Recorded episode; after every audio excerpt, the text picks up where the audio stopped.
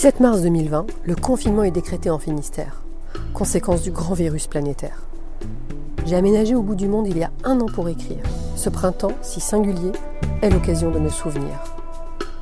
Né sous le signe du confinement il y a 53 ans, j'ai rassemblé 60 anecdotes confinées, tantôt romantiques, tantôt volcaniques, aventureuses et malicieuses. Un podcast inédit. Balade confinée. Bonne écoute.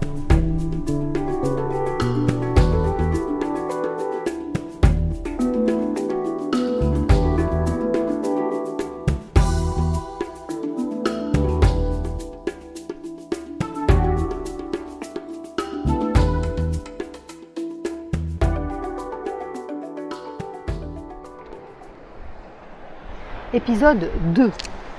Confiné dans la contre-allée. Première partie. J'ai 20 ans. Je viens de commencer à bosser après des études fantomatiques et pénibles. Premier job.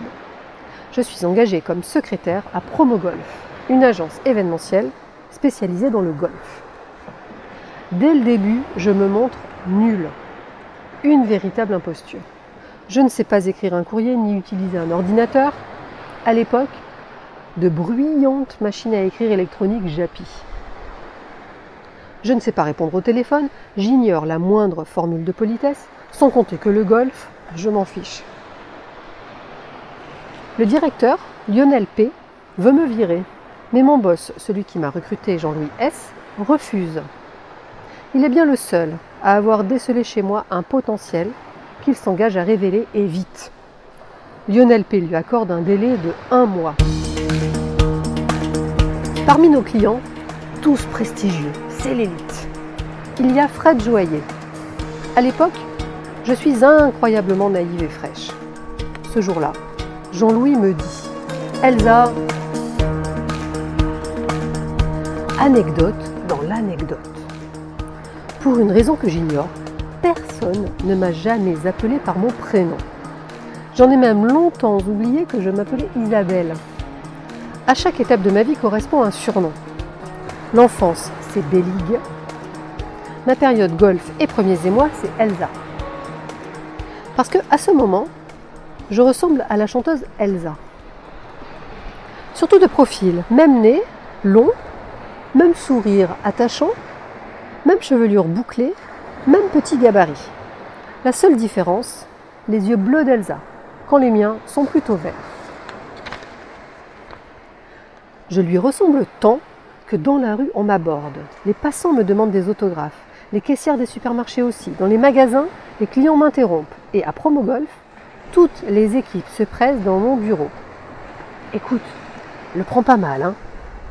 Il faut que je te dise, tu ressembles vachement à Elsa. Pour le vérifier, il m'arrive de réserver au nom de la jeune chanteuse une table dans un resto branché quelconque ou dans une boîte de nuit à la mode. Parce que j'ai peut-être raté le taonné en Bretagne, mais à Paris, aucune des ambiances nocturnes en discothèque sous la boule à facettes ne me résistera. À chaque fois, la personne que j'ai en ligne au téléphone me demande perplexe Elsa, la chanteuse? Je réponds oui. Quand on arrive avec mes amis, on nous installe systématiquement dans un endroit VIP et on est accueillis comme des princes et des reines. Je signe volontiers le carnet que l'on me tend, je joue le jeu à 1000% et on nous offre le champagne. Cette combine fonctionnera quelques années. Et puis, je finirai par ne plus ressembler à Elsa, que l'on commencera à moins voir et à moins entendre.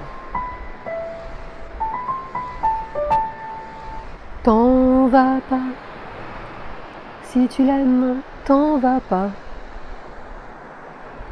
Jean-Louis, si tu l'aimes, dis-lui.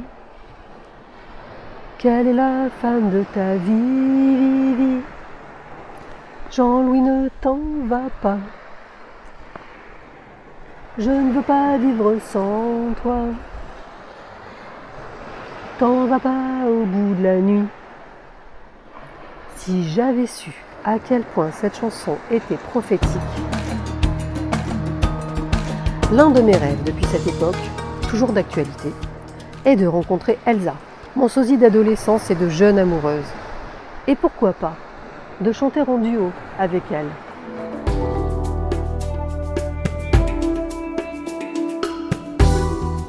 Balade confinée est une création originale de Isabelle Kevorkian, musique et arrangement par Emmanuel Dupuis.